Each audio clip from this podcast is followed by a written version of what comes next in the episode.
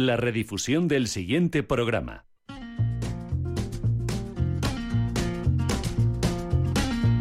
Es la hora de comer y beber.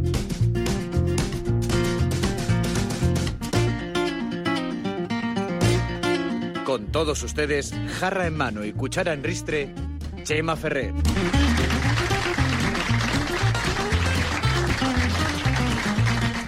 Bienvenidos todos a Comer y Beber, lugar del buen yantar donde solo tiene cabida el buen humor y la alegría y al que siempre hay que llegar, ya saben ustedes, con mucho apetito.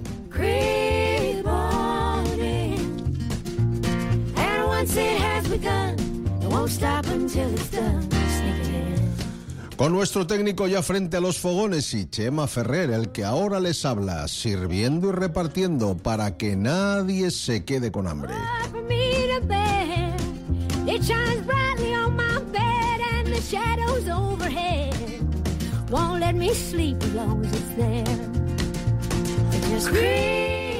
Así que si todos están ya sentados, vamos a dar comienzo al programa de hoy. Ya saben, primer plato, buena ración de country.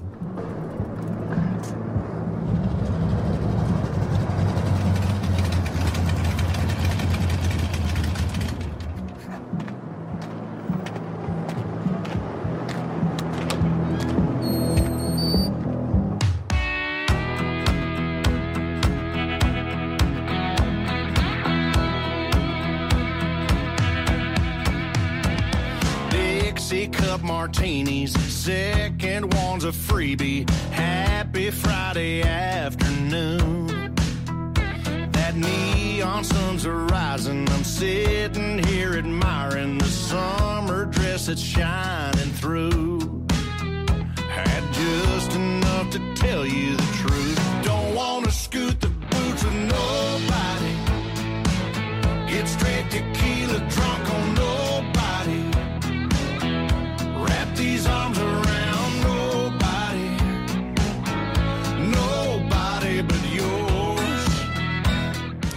Pues sí, queridos amigos, ya estamos en plenas Navidades y aquí en las ondas de Radio Intereconomía, en Comer y Beber, pues les hemos estado dando a lo largo de todo este mes buenos consejos en torno a lo que podemos consumir en estas fiestas tan señaladas.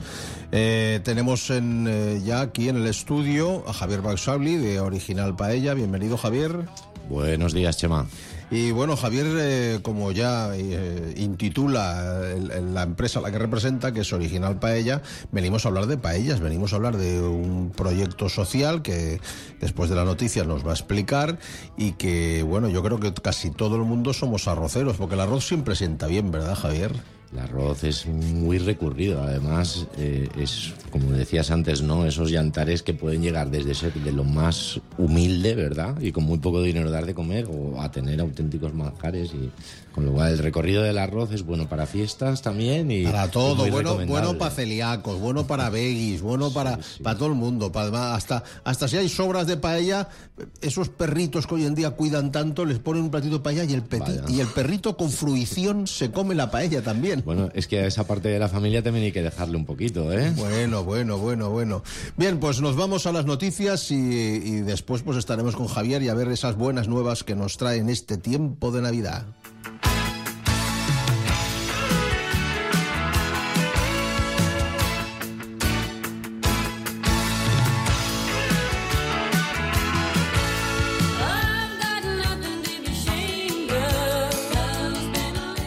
El Parlamento Europeo aprueba la norma para incluir el origen y porcentaje en el etiquetado de la miel. Pues sí, el Parlamento Europeo ha aprobado la modificación de una serie de directivas relacionadas con la normativa de comercialización y etiquetado de la miel. Entre otros productos, es lo que se llevaba reclamando desde hace ya varios años por apicultores y asociaciones agrarias, y al fin se materializa en beneficio de productores y consumidores. El Parlamento Europeo aprueba la norma para incluir el origen y porcentaje en el etiquetado de la miel. En la enmienda se especifica que se deberá incluir en la etiqueta el país de origen en el que la miel fue recolectada y además en la parte frontal del envase.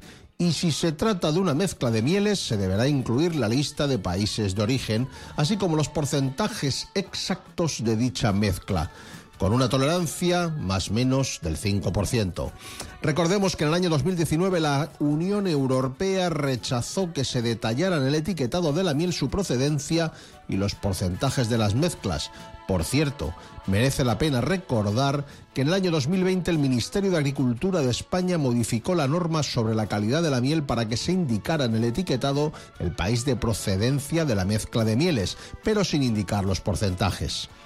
Como ya comentábamos en este post, se trataba de un pequeño paso hacia adelante, pero insuficiente ya que no aportaba claridad y transparencia en el etiquetado de la miel.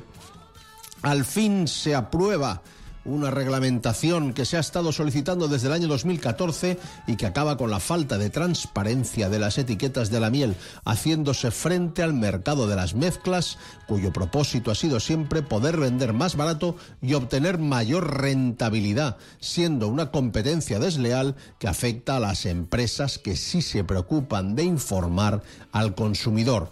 Así que ya saben, de normal hay que comprar esas mieles de cercanía, de los apicultores que tengamos en el entorno. Y lo segundo, habrá que mirar las etiquetas. Sí, porque ahorrarse un eurito o dos euritos no nos va a sacar de pobres.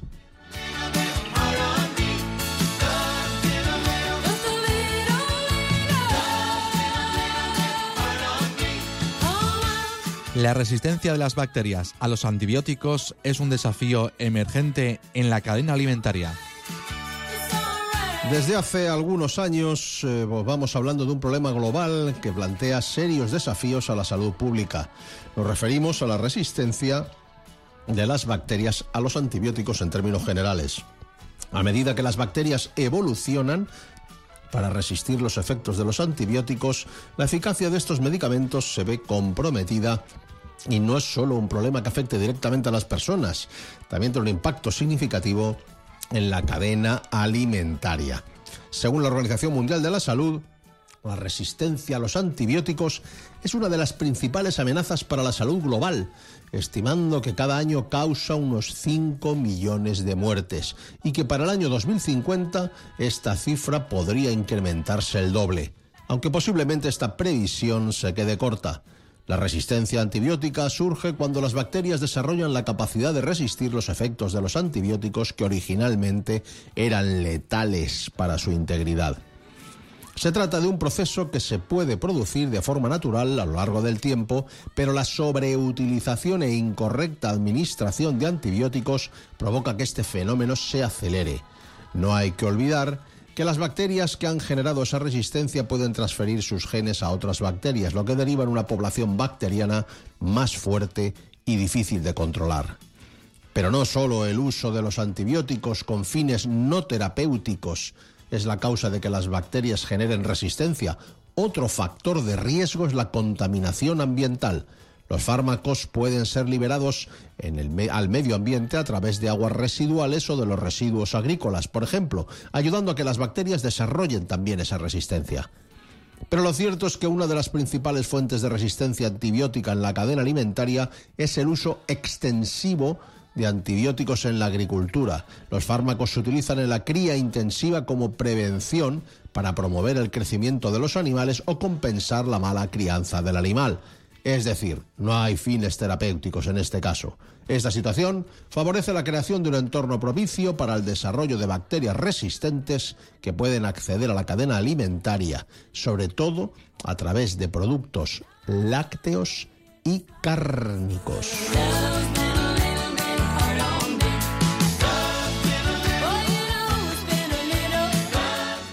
Especulación con el precio de los limones. En el índice de precios en origen y destino de los alimentos, el IPOD, de noviembre de 2023, destacábamos que en el mercado de los consumidores pagábamos 7,83 veces el valor de los limones en el campo y que el kilo de esta fruta se cotizaba a una media de 0,3 euros en el campo. Mientras que en el mercado el precio podía llegar al consumidor a 2,35 euros por kilo. Pues bien, según lo que podemos saber a través de la Unión de Pequeños Agricultores y Ganaderos de Málaga, En el IPO de diciembre los limones volverán a ser protagonistas por una diferencia de precios origen-destino que se puede considerar especulativa. UPA Málaga denuncia la enorme especulación con el precio de los limones porque en el campo los agricultores perciben actualmente unos 0,18 euros el kilo, si no llega a 20 céntimos por kilo de limones, mientras que en las tiendas de alimentación se comercializan por casi 3 euros el kilo. Se trata de una diferencia que no tiene ningún sentido y que solo puede justificarse por el abuso de los intermediarios, sobre todo porque la presente campaña del cítrico ha mejorado mucho respecto a la campaña anterior. Lo que se paga a los productores es obvio que es insuficiente para cubrir costes de producción. Se ha pasado de unos costes de 90 céntimos por kilo de limones a un coste actual de 1,50 euros por kilo.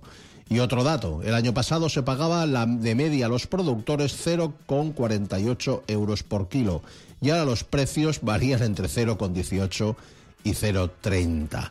Una auténtica ruina. Lo mismo que hemos hablado de las mieles. Si tienen ocasión de poder comprar directamente a productores, háganlo. Valen la pena y es un sector a defender, el sector primario.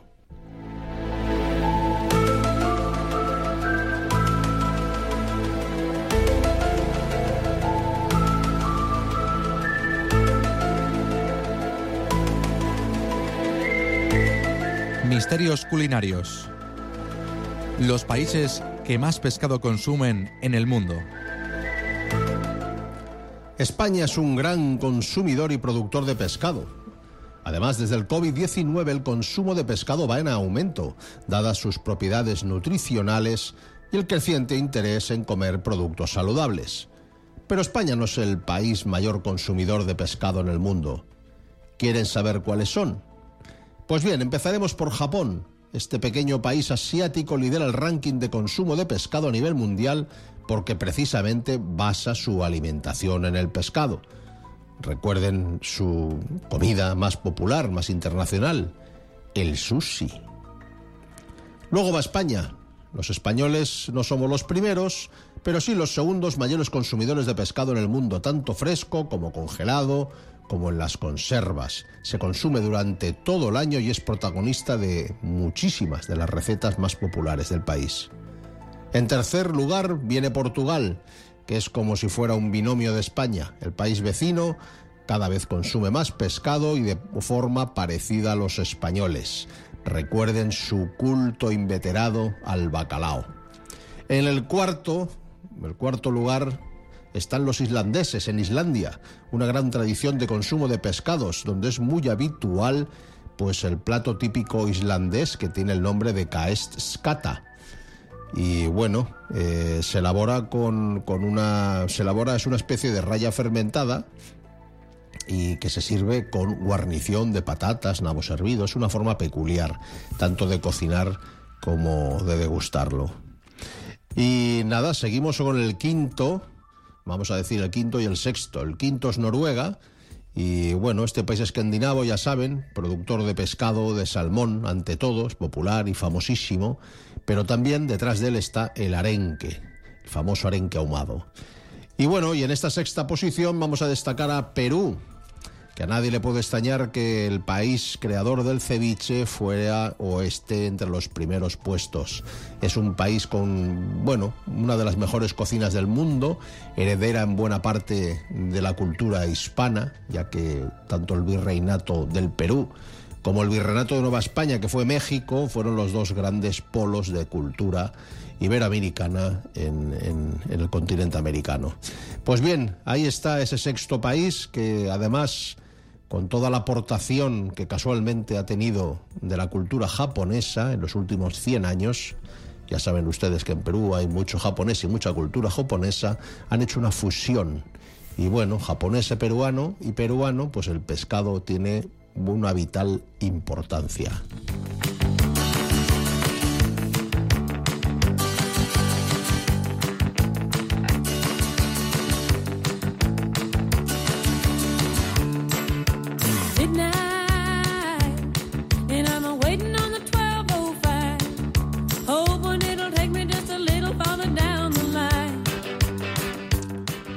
Pues damos un paso a publicidad y seguida volvemos con ustedes.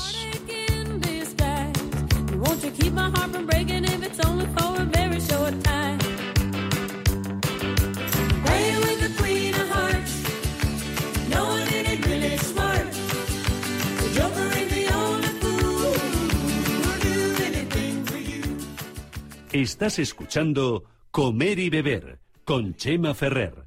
Los nuevos conceptos energéticos son ya un presente. Por ello, en Radio Intereconomía nos sumamos cada semana a I Verde, un programa sostenible y eficiente, productivo e innovador en el que analizamos etiquetas tan conocidas como eco, cero, bajas emisiones, descarbonización o renovables. Recíclate cada martes de 10 a 11 de la noche en Radio Intereconomía con José Luis Pichardo y descubre el futuro más verde.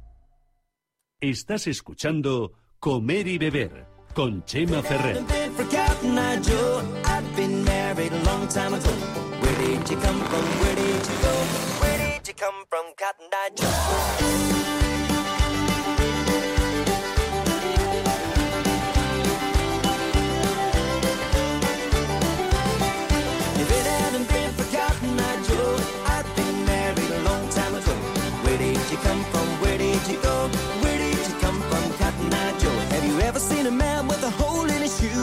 Shoe? More hopping than a kangaroo.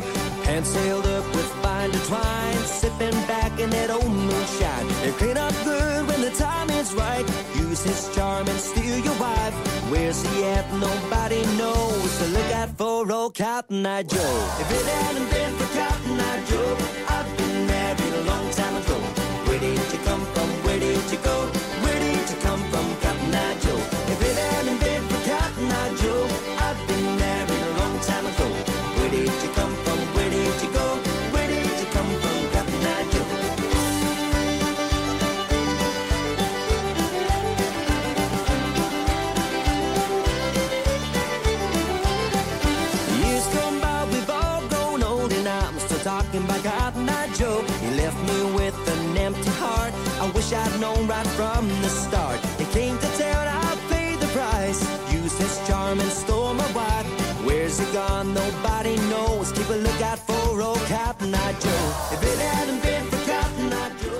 Pues sí, queridos amigos, seguimos aquí en la emisión de Comer y Beber en este tiempo de Navidad y como les adelantábamos al principio del programa, pues hoy tenemos visita aquí en el estudio. Nos visita Javier Baisauli, como les he presentado en, eh, en, eh, al principio de los prolegómenos del programa y representando un proyecto interesantísimo que lleva su empresa Original Paella. Como ustedes entenderán, eh, vamos a hablar de paellas. Así que, Javier, Cuéntanos eso que lleváis entre manos. Bueno, pues no es más que intentar devolver a la sociedad, ¿no?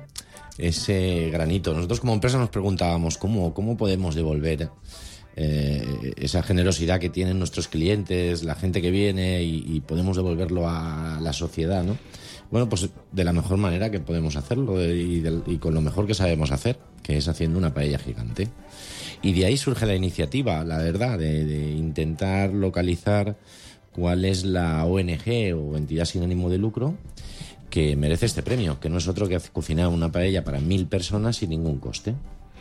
Vamos a ver. Eh, entonces, el, la cuestión es que vais a dar como premio a una organización sin ánimo de lucro que tenga un proyecto social, ¿no? Correcto. La posibilidad de que en su entorno eh, se cocine una paella para mil personas. Correcto, correcto, así es. Desde luego lo que buscamos un poco es, eh, bueno... ¿Y esto a nivel nacional? Lo digo porque no solamente la comunidad sí, valenciana, ver, nos van a escuchar, nos van a escuchar en toda España. Es verdad que las entidades pueden ser de cualquier punto de España, cualquier ONG se puede presentar y además queremos hacer un llamamiento porque todos tenemos un amigo, un familiar, un vecino, alguien que puede estar entre esos colectivos, ¿no? de enfermedades raras o más desfavorecidos y queremos que llegue a todo el mundo. Entonces, la entidad puede ser de cualquier punto del mundo pero sí ponemos como condición que la paella se haga en la comunidad valenciana. Ajá. Pero no por otra cosa que por cuestiones de logística. Es decir, vamos con un género de calidad, los cocineros son todos, somos todos valencianos, los paelleros solidarios, y de alguna manera desplazarnos a una ciudad como Madrid o Barcelona, pues bueno, supondría un trauma logístico, dijéramos, que, que- que nos complicaría mucho. ¿Y esas mil raciones en qué entorno o cómo se van a distribuir una Bueno, vez se cocine la paella? Nosotros, eh, empezamos esto en el 2016 con una paella, porque Joa- Joana, la presidenta de la asociación Calamare, esto es curioso, nos llama un miércoles. eh, nos llama, no, nos escribe un privado por Facebook. Nosotros tenemos un grupo que se llama Paellas y Arroces en Facebook, que somos 47.000 arroceros. Y bueno, surgen muchas cosas, muchas dudas. Y por privado nos envía un mensaje Joana y nos dice que va a intentar batir el récord Guinness de pañales, de tarta de pañales, porque desgraciadamente en nuestra sociedad hay mucha gente que tener un pañal es un artículo de lujo Sí. y que junto con esa tarta va a hacer una paella para 3.000 personas y que se ha quedado sin cocineros para el sábado. Estábamos a martes, la mujer estaba muy apurada. Eh, se nos ocurrió, bueno, pues de forma así muy espontánea, como pasan todas estas cosas, ¿verdad? Poner un llamamiento en el grupo de Facebook para que, pues bueno, pues para reclutar cocineros que pudiesen hacer esa iniciativa, ¿no? Bueno, nos sorprendió, nos sorprendió muchísimo la cantidad de gente que... Que se dejaron de las cosas y, se acu- y acudieron que a la- querían ayudar, que le daba igual que fuera el día 1 de mayo, Día del Trabajador, porque ellos fue un día 1 de mayo, eh, que dejaban sus familias, sus comidas y que, y que venían, ¿no? Tuvimos que cerrar el grupo porque había demasiada gente que quería venir. Eh, vimos como aquella iniciativa social fue todo un éxito. Imagínate, ba- batir un récord Guinness, la tarta de pañales, pues medía más de tres metros, ¿no? Se recogieron miles de pañales. Y como la paella y otros complementos, pues eh, hinchables para los niños y demás, hacía que viniese gente y que fuese generosa. Esto lo repetimos en el 2017. Bueno, en el ¿dó- dó- 2019 ¿Dónde se llevó adelante? se llevó adelante. El evento, ¿dónde? dónde? Esto fue en Catarroja. En Catarroja, la Esto provincia de en Valencia. En el 2019 se puso otra asociación en contacto, que es la Asociación Monachen, que son discapacitados eh, eh, intelectuales, y nos pidió también una ayuda similar. Eh, en esa ocasión hicimos paellas para 2.000 en el puerto, en Valencia. Eh, también se complementó con un, con un, con unas disco móvil, unos conciertos, vinieron algunos artistas de forma también altruista y también sirvió para hacer una buena recaudación de fondos, ¿no? Entonces, desde ese punto de vista y, buscando ese que podíamos hacer, dijimos, bueno, ¿cómo sacarle el mayor partido posible, ¿no? Porque la verdad es que si hablábamos de que los voluntarios eh, sobrepasaron nuestras expectativas, también pasó con los proveedores porque cuando hablamos con Ecomed, con helados y congelados del Mediterráneo, eh, y les dijimos, vamos a hacer esta iniciativa, lo primero que nos dijeron es, nosotros ponemos la carne y la verdura. Pero es que hablamos con Arrocerías Antonio Tomás, les contamos la idea y enseguida nos dijeron, nosotros ponemos el arroz y lo que os haga falta. Y bueno, y esa cuarta pata que, también se incorpora en el proyecto, que es, que es las provincias, ¿no? Eh, que también estará con nosotros la empresa Federico Domenech, contribuyendo a esa cuarta pata ¿no? de la comunicación, que también es importante porque al final el objetivo no hay que olvidar que es tratar de favorecer lo máximo posible a esos colectivos desfavorecidos. Estamos en unas fechas especiales, ¿verdad? Claro. Estas fechas navideñas también yo creo que ayudan un poquito a eso y sobre todo sacarle el mayor partido. Entonces, ¿qué es lo que hemos pensado? Pues que las entidades, las ONGs, nos presenten qué harían con esa paella para mil personas y bueno, una comisión en la que hay un representante de cada una de esas empresas, ¿no? De nuestra, de las provincias, que además eres tú, el representante de las Sí, provincias, sí, tienes sí, el honor de estar ahí seleccionando. También estará Mariluz de Arrocerías Antonio Tomás y también estará Mariano Selfa de Helados y Congelados del Mediterráneo, porque ellos ponen las carnes, porque ellos ponen el arroz, nosotros ponemos Claro.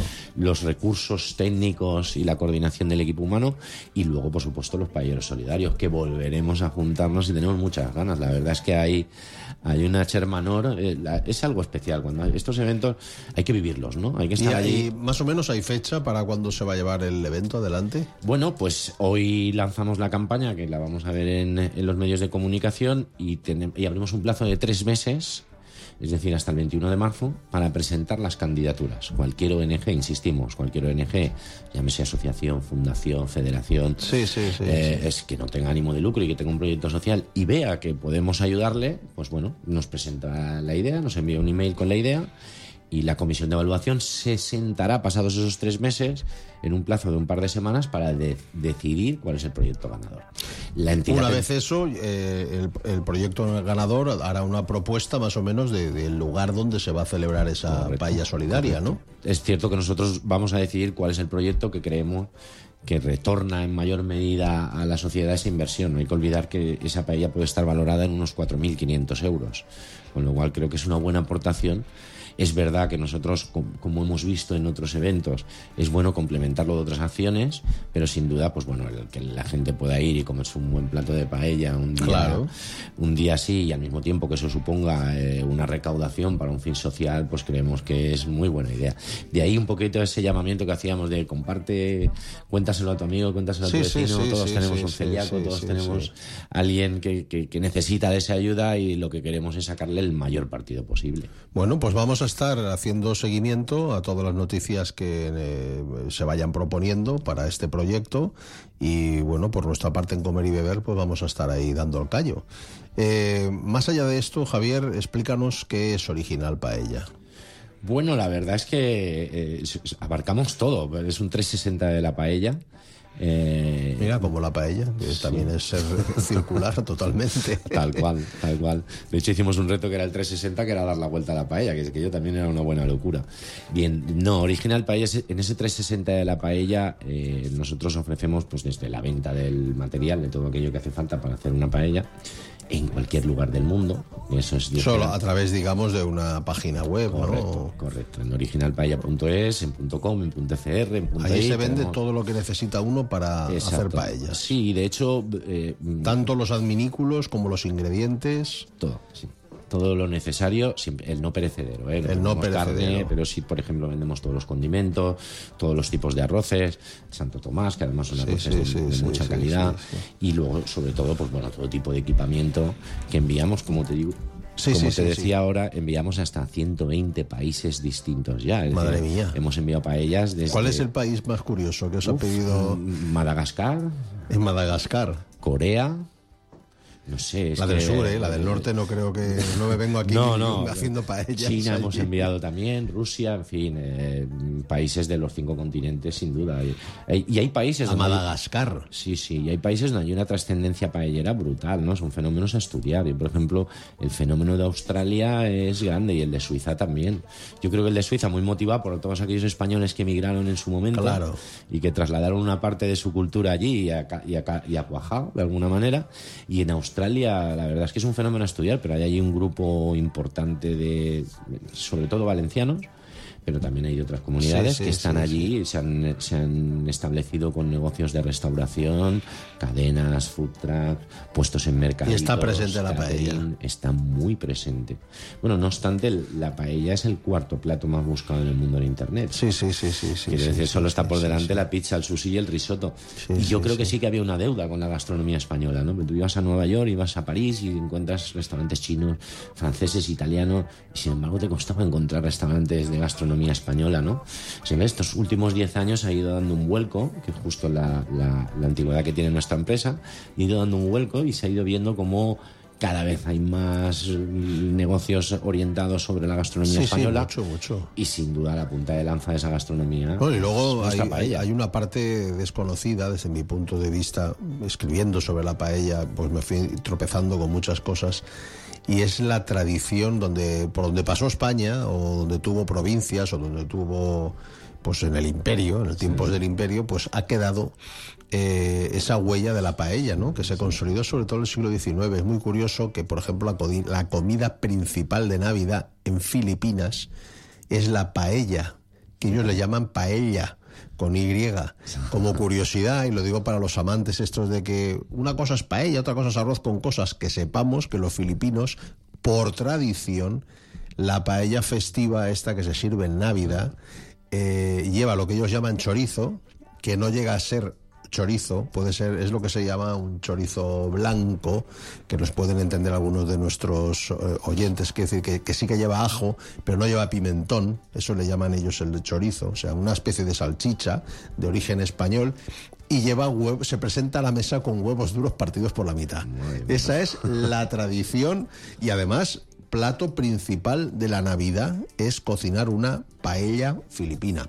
Luego, otras muy famosas es la paella boricua, que es la que se cocinaba en Puerto Rico.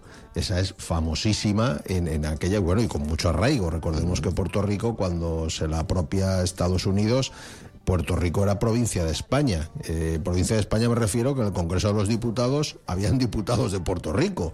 Lo mismo sucedía con Cuba, ¿no? Que ya era una provincia. O sea, no, no, bueno, realmente nunca fueron colonias, ni muchísimo menos, porque eso desde el tiempo de los reyes católicos que no se estableció así. Eh, los virreinatos eran pues igual que nosotros estamos ahora haciendo el programa desde Valencia y esto era el virreinato de Valencia. Y había un virrey pues del mismo modo había en México uno en el virreinato de Nueva España no por decir una cosa no pero bueno esa tradición tradición paellera existe y hay veces que nos ponemos muy finos nosotros a decir no esta es sí que hemos llegado a un acuerdo que es lo que es la paella valenciana y además creo que el gobierno autonómico de la comunidad valenciana sacó un decreto aprobado eh, el que ponían los 10 ingredientes que pueden estar en una paella valenciana ¿eh? pero bueno que sepamos que paellas hay más aparte de la valenciana y eso es lo bueno para su internacionalización internacionalización no Javier La verdad es que sí, es que es clave. Tengamos en cuenta que nosotros amamos nuestra paella valenciana porque son los productos que tenemos acostumbrados culturalmente a nuestro abasto, pues esas verduritas, la bachuleta, el garrofó, el pollastre, el conill. sí sí Esto es lo nuestro, lo que tenemos aquí. Es verdad que esto no ocurre en otros países, donde están acostumbrados a otro tipo de, de alimentos. Claro. Con lo cual hay que ser muy comprensivo y entender que, igual que a nosotros nos gusta esa combinación del arroz con nuestros ingredientes, en otros destinos les gusta esa combinación del arroz con sus ingredientes. A mí me parece mucho más importante que el arroz quede entero, suelto, cocido. Exacto. Y que hayamos aprovechado esa capacidad que tiene para que sea un arroz redondo a ser posible y no un arroz alargado no Alargado, muy, oriental eso pero Para mí eso es mucho más... O la cantidad de aceite, es decir, que, que al final el arroz esté como tiene que estar. Me Claro. importa menos si le he puesto una alita de conejo... O una gamba o un langostino. O una costilla de cerdo. Quiero decir que al Sí, final, sí, si tiene coherencia y está bien trabajado, yo creo que los ingredientes ya van Bueno, un poco al gusto. ese caso ocurrió, ¿te acuerdas de aquella famosa paella de Jamie Oliver? Sí. Que, que, bueno, lo que salió en el vídeo aquello era, vamos, todo lo contrario a lo que acabas de explicar. Pues me acuerdo que en aquel momento sacamos esta, la publicación esta de 50 top paellas, que sacamos desde Comer y Beber, y, teníamos que hacer la presentación. Además fue aquí en Valencia, ¿no? Entonces le pedimos la receta, su receta polémica, a Jamie Oliver nos la envió y eh, hicimos una paella de 100 plazas en el, en el Cauce Nuevo, cerca del Palacio de las Artes y las Ciencias, en una feria gastronómica, pero bien hecha. Bien hecha. Llevaba su zanahoria, llevaba su chorizo, llevaba todo- todos los ingredientes que propuso él. Zanahoria, ¿eh? Claro, la zanahoria estaba cortada chiquitina, el chorizo también, para que entrara en las cucharas, y luego estaba todo bien sofritito. Y el objetivo final que es que al final quedó una paella bien hecha, con el arroz suelto. La gente disfrutó de esa paella, porque no era lo mismo hacer, aparte del problema de los ingredientes, lo, de, lo que hizo Jamie Oliver, que hacer una paella como Dios manda, ¿no? Es que no, no cabe duda. Es que Y estaba buena, ¿eh? Y sabrosa, ¿eh? Pero si es que al final es más la técnica que, que los ingredientes. Y El chorizo nos, nos pone los pelos de punta muchos valencianos, pero realmente no es, una, no es más que una mezcla de cerdo con pimentón. Sí, sí, sí. Y si te fijas, por ejemplo, en la zona de Castellón, la paella valenciana lleva cerdo, que es la costilla de La cerdo. costilla, y lleva el pimentón en el sofrito. pimentón, Quiere decir que es lo mismo, solo que triturado y unido. Claro. Eh, es más una cuestión, como tú has dicho, es decir, oye, que no me pongas un arroz largo, que no me remuevas la paella Claro. eh, todo el rato, es que no tiene sentido. Estas cosas, es, yo creo que es más una cuestión de conocer bien la técnica y sobre todo de, de- de también de no rasgarnos muchas veces las vestiduras. No, claro que no. Esa era la paella de Jamie Oliver. Y se acabó. Y hacemos ahí un punto y aparte. No es una paella valenciana, obviamente. No. Pero es la paella de Jamie Oliver. Pues bueno, ahí Bueno, está, ahí está. sí, la- comestible, se hizo comestible. Pues por eso te digo que al final el, el- yo prefiero ver la paella como un lienzo. ¿eh? No sé. Claro. Sí, sí, como sí, como sí, ve un italiano una pizza. Es decir, eh, a mí me encanta la pizza de butifarra y seba, de botifar de morcilla Sí, y sí, de cebolla. morcilla de cebolla. ¿eh? Mm, ¿Estos qué le parecerá a un italiano? Pues no tengo ni idea. no tengo ni idea, pero desde luego no son ingredientes típicos de ellos. Eh, pues esto tiene que pasar también con la paella. Claro. Nosotros tenemos que ser comprensivos porque al final la paella es algo que es nuestro plato estrella. Que venga la gente. Mira, hace poco, hace poco, ahora que has sacado el tema de la pizza, estuve en un restaurante de origen napolitano y, y todo el foco, todo el foco importante para su pizza era nada más y nada menos que precisamente la base. La base primera, un trigo de calidad. Segunda, una molienda específica para ese trigo. Y tercera, las fases de fermentación que tenía que llevar esa masa, una vez ya el trigo mezclado con agua y seleccionada el agua también para que no tuviera...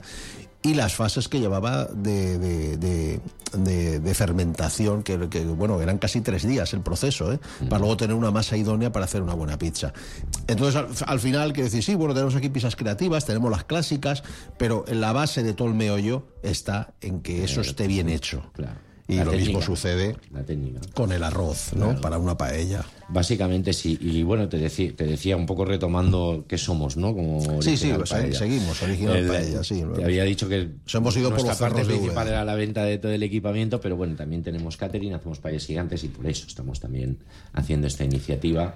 Hacemos O sea, dais un servicio para colectivos, para ayuntamientos, para fiestas populares. Nos hemos especializado mucho en eventos deportivos. En eventos deportivos estáis Sí, mucho. estamos haciendo los Ironman, no sé si conoces esa Sí, sí, competición claro, tan claro. exigente, estamos haciendo mucho triatlón, maratones y, y bueno, sí, también hacemos algunas fiestas populares con ayuntamientos. Ahora, por ejemplo, el 17, no, el 22 de enero estaremos en Rocafort preparando calderas, que sabes que ya es la época de calderas. sí, el 22, eso San Sebastián, San Sebastián. que es patrón. no, esos, esos 15 de. Creo que es 20 o 18 es domingo. Sí, sí, sí, lo habrán puesto el Allí domingo, estaremos dando a, a la gente. El de 22 es San Vicente Mártir. Correcto, de forma gratuita, bueno, gentileza del Ayuntamiento de Rocafort, a quien quiera, pues que se pase Claro. a probar el arroz en Fesolsina, Sí, que que, es a otra- mediados de enero entra, Entra estupendamente. ¿eh? La verdad que sí. Luego tenemos una tercera pata, que es la formación, también formamos eh, arroceros.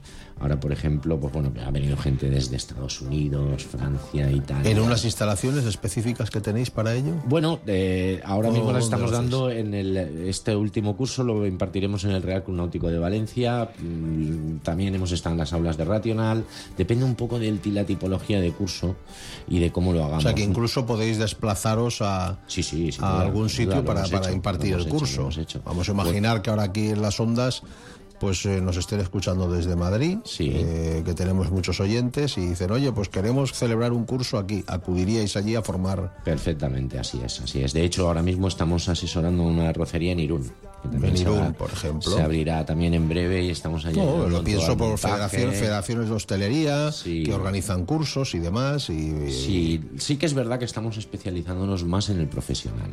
Claro. No tanto en ese grupo del turista Sí, que sí, viene y hace una paellita, que está muy bien el curso, pero que no está tan orientado, sino más a, hacer un stage de estar cocineros. tres días aquí en la ciudad, de, de- de- de cursos muy personalizados. La gran mayoría se están haciendo de forma tutor-alumno, no más en el aula. ¿Por qué? Pues porque lo que pretendemos es aprovechar muy bien el nivel del alumno inicial y podernos adaptar a él y sobre todo llegar a los objetivos que tiene, porque al ser profesional, pues o será para montar una arrocería, o será para montar un catering, o será para montar una casa de comidas para llevar, pero siempre intentamos que esa formación vaya muy hacia el objetivo Claro, claro, claro.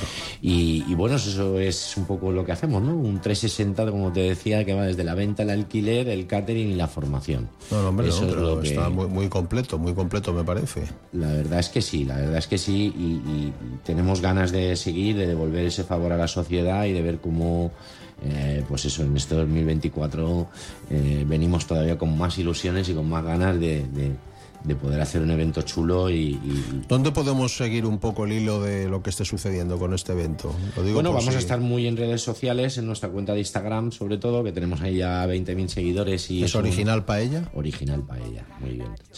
Y, y principalmente haremos eso y bueno, hoy estamos lanzando una nota de prensa Eh, cuando acabe el plazo de presentación, pues lo cerraremos y también lo comunicaremos y sobre todo cuando decidamos cuál es la empresa, mejor dicho, cuál es la ONG ganadora. Muy pues bien, muy bien, Público muy bien. quién es el ganador y estaremos a tope con ellos en el evento y con, como mínimo lo que hemos dicho aquí. Perfecto. ¿eh? Esto es un adelanto porque si a, si a lo mejor nos la piden de 2000 igual también. Bien, pues eh, nada, Javier Baxauli, enhorabuena por esta iniciativa en la que daremos cumplido seguimiento en estos, en estos meses y enhorabuena Original Paella, obviamente. Y, y nada, esta es tu casa, esperemos que puedas volver. Ahora ha pasado el año nuevo, ¿no? Pues muchísimas gracias, Chema. Sí, ojalá y, y siempre ven- que vengo aquí estoy a gustísimo. La verdad que hacéis un trabajo estupendo y vamos a seguir con ello y, y a ver si esta paella solidaria es un éxito, que es lo que al final todos queremos. Fenomenal. Gracias. Pues bien, nos vamos a publicidad y seguimos con más cosas del comer y del beber.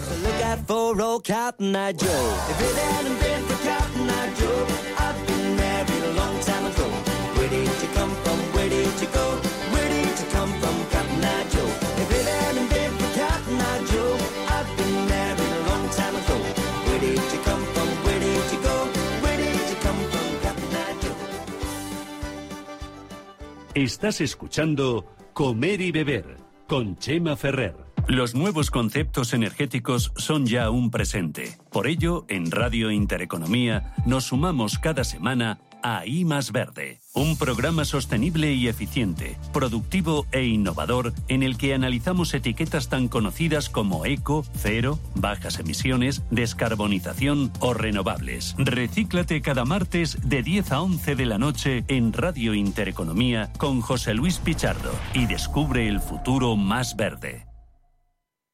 ¿Qué le diría Cervantes al presidente del gobierno? ¿O Voltaire a la oposición? Descúbrelo junto a toda la actividad cultural en el Marcapáginas, en Radio Intereconomía. Todos los sábados a la una del mediodía, el Marcapáginas, con David Felipe Arranz. Porque la cultura también podría ser divertida.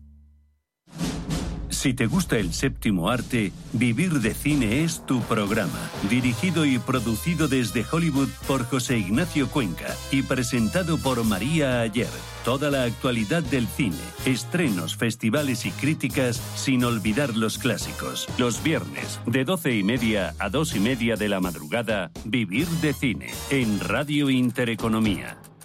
Estás escuchando Comer y Beber con Chema Ferrer. Sad while Bobby sang the blues. With them windshield wipers slapping time and Bobby clapping hands, we finally sang up every song that driver knew. Freedom's just another word for. Pues sí, señoras y señores, eh, seguimos aquí con un último detalle gastronómico que quiero contarles. Vamos a hablar de historias trufícolas. Y así que ya saben, la Navidad es un buen momento para adentrarse en el mundo de las trufas. Y me refiero a las que eclosionan bajo tierra. La historia de las trufas negras y en general de todas sus hermanas es la de la ignorancia. Y es que no todo el mundo conoce la trufa negra. Ni tampoco conoce otros miembros de la familia Tuber, como puede ser la excelsa trufa blanca del Piamonte o la insulsa trufa china. Para el común de las gentes, trufa puede significar esa amalgama confitera base de chocolate y nata que imita las formas del ser verdadero, el hongo hipogeo de la trufa. La trufa siempre fue un deleite del que solo disfrutaban algunos elegidos, los que sabían encontrarlas y los que luego podían pagarlas. Complacencia gastronómica de las clases privilegiadas y hoy en día de papilas gustativas y olfatos aburguesados. La trufa negra camina hacia su universalización. La ingente actividad agrícola en torno a la truficultura y las numerosas expresiones trufícolas permiten a la trufa o permiten que la trufa vaya dando a conocer sus encantos al cada vez más numeroso ejército de gastrónomos de salón, gargantúas y tragaldadas. El origen de la palabra trufa deriva del latín tuber y pasa su raíz a las lenguas modernas europeas como truffe en Francia, trufa en España, tartufo en Italia, Tüffel en Alemania, púbera en portugués o tófona en valenciano. Las primeras menciones conocidas no son las europeas. Los primeros en hablar de ellas fueron los sumerios cuando enumeraron en sus tablillas de barro las costumbres alimenticias de sus enemigos, los amoritas. Estamos hablando de los tiempos de la tercera dinastía de Ur, más de 2000 años antes de nuestra era. Y es que los antiguos eran más refinados y civilizados de lo que en ocasiones nos creemos. En el Egipto faraónico, las trufas triunfan entre las clases pudientes y se cocinan embadurnadas en grasas, ya intuyendo la manera más provechosa de extraer las mejores cualidades de la trufa. La Grecia clásica fue momento para el solaz de la cultura y la ciencia y junto a ellas convivía la práctica gastronómica. En el siglo IV Cristo ya se celebraban concursos gastronómicos en Grecia, sí, como el que se celebró en Atenas, donde cuentan que se premió un timbal al horno relleno con picadillo de pechugas de faisán y trufas cortadas en finísimas láminas. Ríanse ustedes de los Michelin. Pues bueno, seguimos con la trufa en esos recetarios antiguos. Roma hereda la civilización griega y sus ecos y obras nos llegan con mayor nitidez. Afortunadamente, el número de obras gastronómicas o de otras que hagan referencia al comer que se conservan son suficientes para confirmar el interés por este hongo subterráneo. Los cocineros romanos hacían cierta distinción principal entre ellas dividiéndolas en tres grupos. La tuber o trufa negra, la trufa blanca de Cirenaica y la geranion de la región de Tracia. De las trufas de Libia, decía Juvenal, el gran historiador, severo y satírico censor del excesivo lujo de las mesas romanas, pero rendido a las irresistibles delicias de las trufas. Guárdate tu trigo, oh Libia, guárdate tus rebaños, envíame solo tus trufas. Otro hijo de Roma, el magnífico historiador Plinio, también menciona las trufas afirmando, es una callosidad de la tierra que nace espontáneamente y no puede sembrarse. En eso se equivocó, porque luego llegó la, la truficultura. Pero bien, la conservación de las trufas era una cuestión importante para disfrutar de este manjar durante el mayor tiempo posible y dado que el frigorífico no existía y que las neveras rústicas eran poco comunes, el historiador Apicio, el de la gastronomía, recoge en sus escritos una manera práctica para evitar que se echaran a perder, sumergiéndolas en un recipiente repleto de serrín de manera que absorbiera sus humedades y cerrándolo herméticamente. Una de sus recetas más sencillas para disfrutar de las trufas era, luego de bien cepilladas y limpias, espolvorearlas con pimienta ruda, apio de montaña y coriandro y bañarlas en esa salsa famosa de aquella época, el garum. Luego se servía, pues la verdad, no sé aquello a qué sabría. Pues bien, otro reflejo coetáneo de las apreciadas trufas africanas aparece en algunos pasajes de las venerables escrituras judaicas del Talmud, siendo un manjar preciado en las arenas del desierto. Y es que de todas las regiones que creyeron y creen en un solo Dios, Yahvé, Dios, Alá, algo contaron sobre el gusto por las trufas en sus obras sagradas. Las fuentes islámicas también nos hacen saber algo sobre las trufas. El profeta Mahoma decía, las trufas son el maná que Alá envió a Moisés y su jugo es una buena medicina para los ojos. Ahí queda eso. Bien, la historia de las trufas y sobre todo de las trufas negras entró en el tercer milenio con un futuro muy prometedor.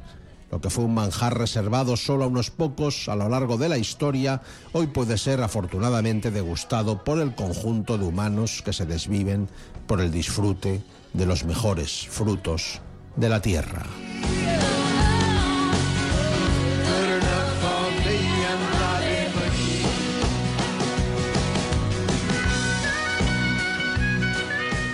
Nos vamos a publicidad y bueno, y seguimos con las cosas.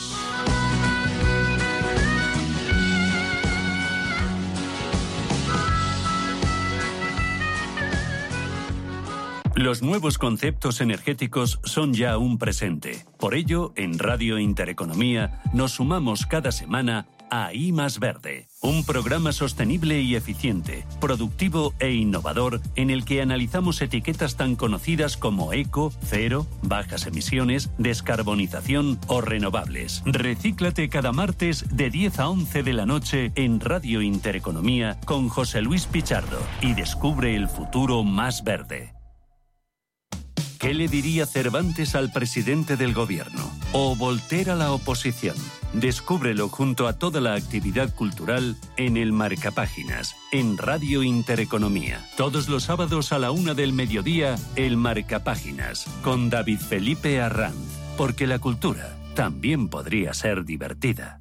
Estás escuchando Comer y Beber con Chema Ferrer.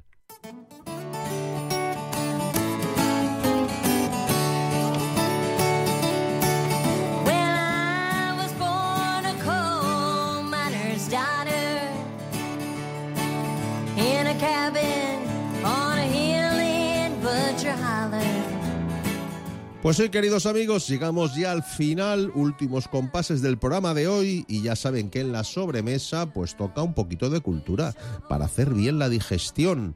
Volvemos a los libros, volvemos con la editorial Maeva y en este caso una novela, pues yo creo que un thriller titulado La herencia de los huesos y escrito por Eli Griffiths. Eh, parece ser que es una novela de éxito, pero nos va a contar su editora, Susana Herman. Bienvenida. Hola, buenos días, muchas gracias. Pues nada, una vez más estamos con estas recomendaciones literarias y en este caso es Maeva la que va a ser protagonista hoy con, con esta novela. ¿Cómo está funcionando? Ya en el mercado, ¿no? Supongo, Susana. Pues ya está en el mercado hace un par de semanas más o menos y funcionando muy bien porque los que ya conocen a Ellie Griffiths y a su protagonista, Ruth Galloway, pues estaban deseando que llegara la cuarta novela ya de la serie. O sea que, bueno, de momento parece que las, las impresiones son buenas y además justo coincidido con, con Halloween eh, el lanzamiento y además justo la novela comienza la noche de Halloween, o sea que no nos podía haber ido mejor. La Pues nada, sí, estamos en ese mes un poco dedicado a todo este tipo de cosas y claro, es que el misterio que toca en esta novela de Ellie Griffiths es, eh, bueno, circula en torno a la apertura de un féretro, de una tumba. Exacto, exacto, justo. Es justo la, apertura de un féretro en, de un obispo medieval, de los restos, de unos huesos de este obispo medieval, en un museo, porque el museo adquiere, digamos, eh, ¿no? Esto, este ataúd, este féretro con estos huesos, y es como una de, las de sus nuevas adquisiciones para el museo.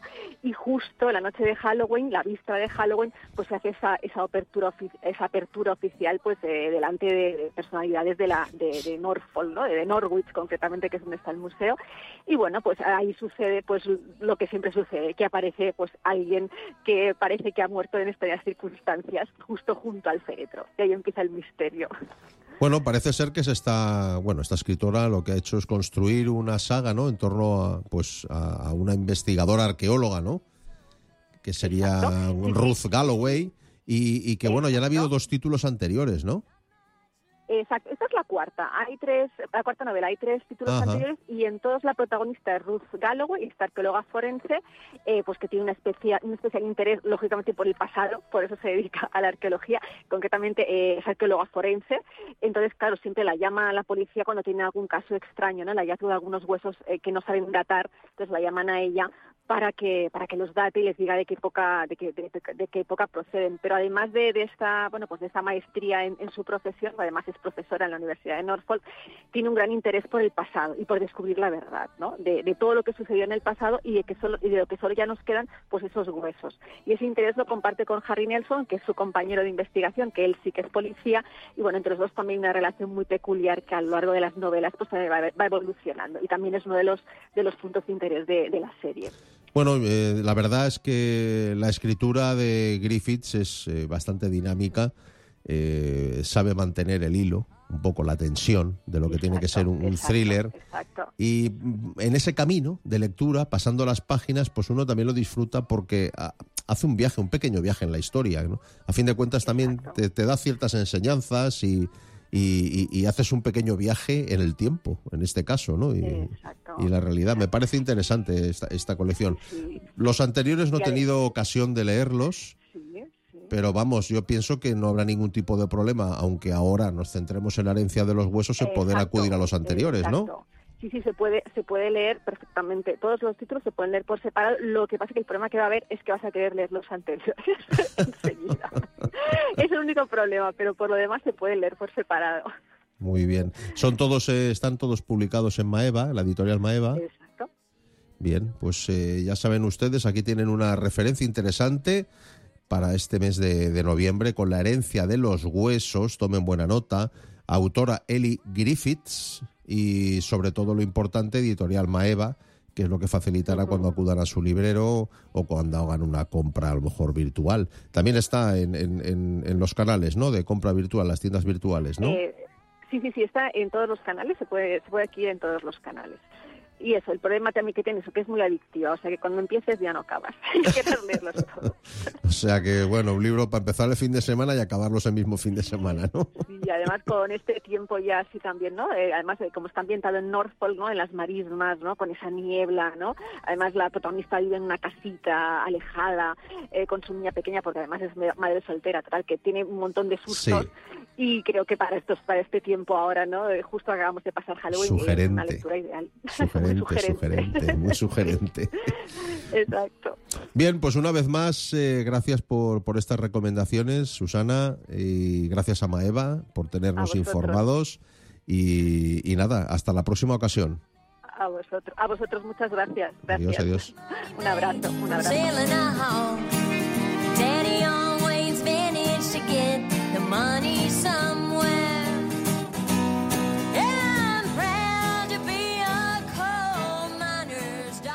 Estás escuchando Comer y Beber con Chema Ferrer.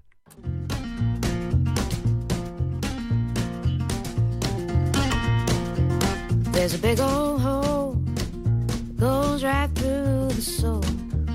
Pues sí, gargantúas y pantarueles, llega el momento de recoger manteles y desmontar la mesa hasta el próximo programa. Así que ya saben, si quieren más de comer y de beber, pues nos encontrarán en la red tecleando simplemente comer y beber. Y si nos quieren escuchar, pues conéctense a Radio Intereconomía. ¡Feliz Navidad y próspero 2024!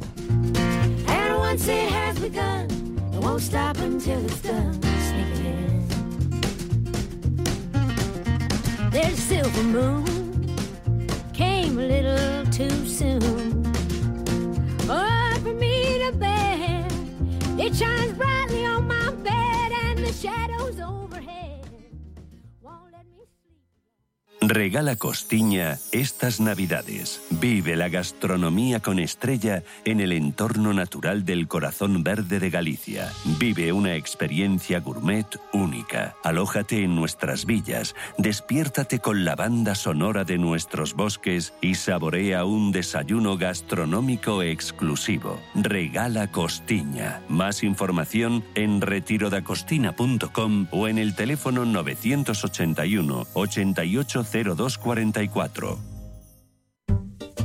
Sí. Oye, Antonio. Hombre, Emilio. ¿Estás en casa? Sí. Me paso a verte. Tendrás jamón, ¿no? El jamón sí, de, de siempre. Sí. Legado ibérico del pozo. Siempre sale bueno. Qué, qué- qué maravilla. O sea, ¿cómo, apetece un bocata de, de legado ibérico? Mejor que sean dos, ¿no? Que sean dos, sí.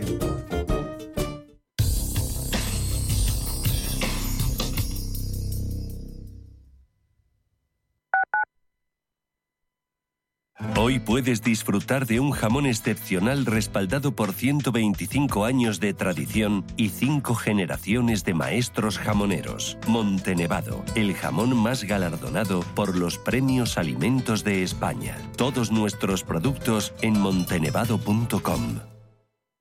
Atención a todos los amantes del bienestar y la salud natural. Si buscas un camino hacia una vida más saludable, Sol Naturaleza es tu centro. Abierto de lunes a sábado de 9 de la mañana a 7 de la tarde. Somos un espacio dedicado a la alimentación consciente y la naturopatía alimentaria. En Sol Naturaleza encontrarás suplementos de alta calidad y asesoramiento personalizado. Llámanos al 91 31 31 409 o visita nuestra web solnaturaleza.es. ¿Sabía usted que unos pies con problemas pueden paralizar nuestro ritmo de vida? Le proponemos una solución indolora. con una mínima incisión y con anestesia local aplicando las técnicas más avanzadas en cirugía del pie. Clínica Jiménez, calle Alcalá 378. Diagnóstico gratuito 91 367 0071. Centro reconocido y autorizado por la Consejería de Salud y la Comunidad Económica Europea. 91 367 0071. Antes de que amanezca te acompaña, escucha y ameniza las mañanas en Radio Intereconomía. Antes de que amanezca, con Guillermo Sancho Muela, de martes a viernes de 6 a 7 de la mañana en Radio Intereconomía. Te contamos lo que se decide cada semana en Bruselas, los retos de España, los retos de la Unión Europea, qué se decide y cómo nos afecta. Cada viernes en Capital Intereconomía, con Susana Criado.